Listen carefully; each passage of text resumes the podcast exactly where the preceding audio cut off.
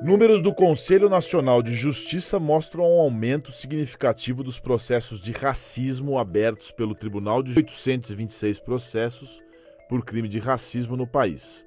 Não obstante disso, não obstante isso, né, dados do Ministério dos Direitos Humanos mostram que apenas em 2021 mais de mil casos de injúria racial foram denunciados à pasta. Os números são confirmados pelos recentes, recentes casos relatados pela imprensa. Para comentar sobre essa realidade lamentável aumento de casos de racismo e injúria racial, eu converso agora com membro do Núcleo de Pesquisas e Estudos Interdisciplinares sobre o negro brasileiro, o jornalista e professor Denis de Oliveira. Bom dia, Denis. Tudo bem? Obrigado por nos atender. Bom dia, Sergei. Bom dia a todos os ouvintes da Rádio Cultura. Professor, nos últimos dias uma mulher negra sofreu racismo no metrô de São Paulo por uma mulher branca que associou o cabelo dela a doenças.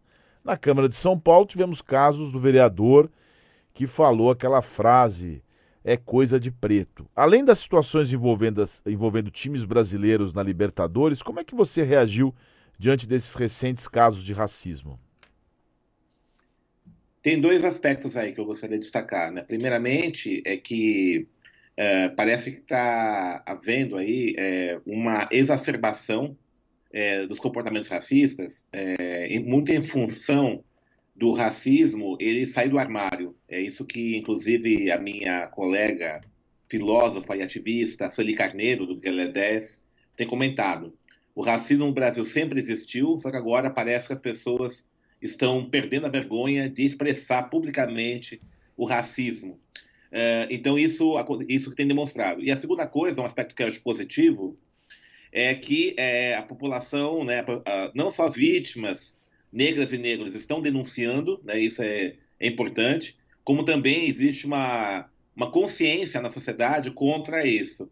É, eu destaco o caso do metrô, né, os usuários do metrô, os passageiros e passageiras que estavam no transporte naquele momento, se rebelaram com o comportamento daquela mulher branca, né, e exigiram que ela fosse retirada e, ela, e com isso ela foi levada à delegacia e feito o boletim de ocorrência.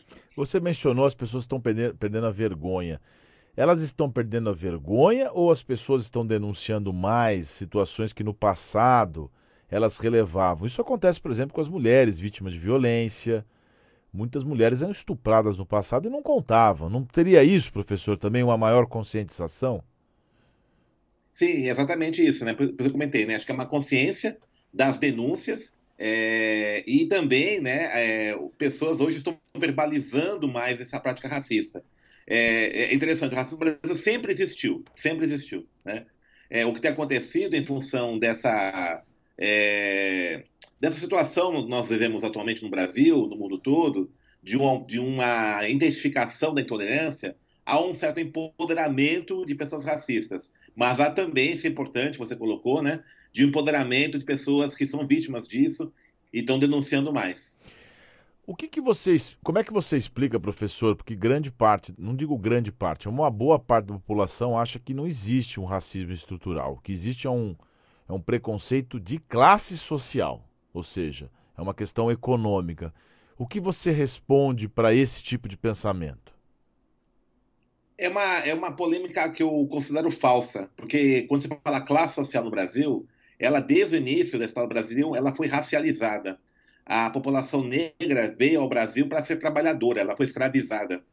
Então, quando você observa é, os dados socioeconômicos, há quase uma coincidência de classe e raça. Então, para mim, é uma polêmica que é distinta. É, que, que, que, que, perdão, uma polêmica que é falsa. Tá? É, a, o preconceito de raça inclui pelo conceito de classe. E o de classe também inclui raça. Então as duas coisas estão interligadas, interconectadas. Como que explicar, professor, quando o racismo ou a injúria racial vem de alguém que deveria representar os direitos da população, no caso do vereador aqui em São Paulo? Bom, se bem que o vereador é uma representação da sociedade, mas como é que, como é que essas pessoas são eleitas? São eleitas por pessoas que também são racistas ou, ou é um descuido? Não, não. Eu acho que existe aí um pouco uma impregnação é, do racismo, né? Eles representam é, setores da sociedade, assim como é, vereadores e parlamentares, por exemplo, que praticam machismo, houve, aquele, houve casos ali na Assembleia Legislativa de São Paulo em relação a isso, que representam, infelizmente, um pensamento que existe na sociedade brasileira. É, não há ainda um consenso né, no Brasil é, da necessidade de combate ao racismo estrutural. É, o que existe é uma indignação pontual contra comportamentos preconceituosos, pode até ver isso. Agora, como uma pactuação que o racismo tem que ser combatido, não existe. Tanto é verdade né, que é, já temos mais de 30 anos aí de vigência da Lei KO, né, a Lei 7716-89, que tipifica o racismo como crime inafiançável e imprescritível, e nós observamos que tem tido uma prática aí é, nos aparelhos judiciários brasileiros de é, tipificar esses casos como injúria racial, como uma forma de reduzir o delito. Da injúria racial, ela acaba sendo afiançável, ela acaba sendo prescritível, a pessoa paga uma fiança, e aí então você tem uma redução é, do, da tipificação penal. E essa decisão, professor, de novembro de 2021 do STF, que alguns especialistas afirmam que, é, que houve uma equiparação do crime de injúria ao de racismo, que isso poderia diminuir a longo prazo os casos de racismo. Você concorda com essa afirmação? Eu, eu, assim, eu concordo com a equiparação. É que no caso do STF foi é, em relação ao habeas corpus, parece. Né? Ele não se transformou numa jurisprudência e acabou não ser, e não é vinculante a todos os processos de injúria racial. O próprio Supremo é, também esclareceu isso. O que é necessário é que haja é, uma modificação na lei que é, equipare os crimes de injúria racial ao racismo. Já há projetos de lei, inclusive, tramitando no Congresso em relação a isso. Como é que as mudanças nas legislações podem ajudar no combate? Porque a gente, é, você mencionou a questão da injúria racial, que foi uma figura penal criada, digamos, com uma pena mais leve, justamente porque, tinha, porque o racismo tem uma pena maior, tem uma, uma coisa mais forte. Você acha necessário ter uma mudança na legislação ou mais aplicação da lei que está aí? Tem que haver, assim, tem que haver uma mudança por conta dessa, dessa anomalia que eu considero jurídica da, da injúria racial. Porque o que acontece? Você acaba reduzindo o impacto é, do que, que, é a prática do racismo. É, que esse é o grande problema nosso. É, muitas vezes, quando a gente vai. É, quando existe essa, essa, essa iniciativa de reduzir o impacto dos comportamentos racistas, não se considera que uma, um delito racial, como esse que aconteceu no metrô, como essa fala do Camilo Cristóforo, do vereador aí de São Paulo, por exemplo, é, ela atinge não só uma pessoa específica, mas um conjunto de pessoas, né? a maioria da população brasileira. Você imagina uma criança negra, por exemplo, vendo situações como essa, jovens negros, isso tem um, um dano que é, é incomensurável. Então a gente não pode mais tolerar é, não pode mais achar que a prática do racismo seja uma coisa pequena.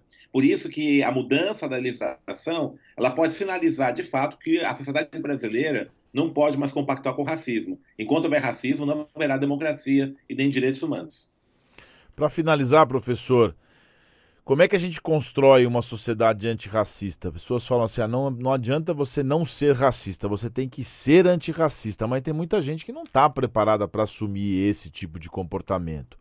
O que, que precisa ser feito para essa mentalidade mudar e a gente, de uma, vez, de uma vez por todas, tirar isso da nossa história? Ainda mais o Brasil, que é tão miscigenado, um povo tão maravilhosamente embrincado. Eu acho que passa por uma reforma profunda no conjunto das instituições brasileiras. É necessário que é, o, a, um pacto pelo combate ao racismo esteja presente em todos os aparelhos judiciários, nas instituições de Estado brasileiro, que seja, esteja presente na formação educacional. Eu acredito que a aplicação plena da Lei é, 10639-03 e 11645-08, que trata da educação das relações étnico-raciais, é, seja fundamental. É uma lei que já tem já mais é, 19 anos e ainda é, é pouco aplicada nas escolas. Então é necessário que a educação, a escola, cumpra o seu papel nesse aspecto. É necessário que haja uma formação é, nessa questão antirracista no, nos aparatos repressivos. A gente observa que um dos mecanismos mais cruéis do racismo é a violência policial contra jovens negros. É necessário que haja uma mudança na concepção de segurança pública. Enfim, é preciso que, que todos os aparelhos institucionais do Estado brasileiro, né, que a sociedade brasileira, de fato, discuta isso. Né, reconheça o Brasil como país de maioria negra e que, portanto, né, a prática do racismo não tem sentido no país com essa é, configuração. Muito bem.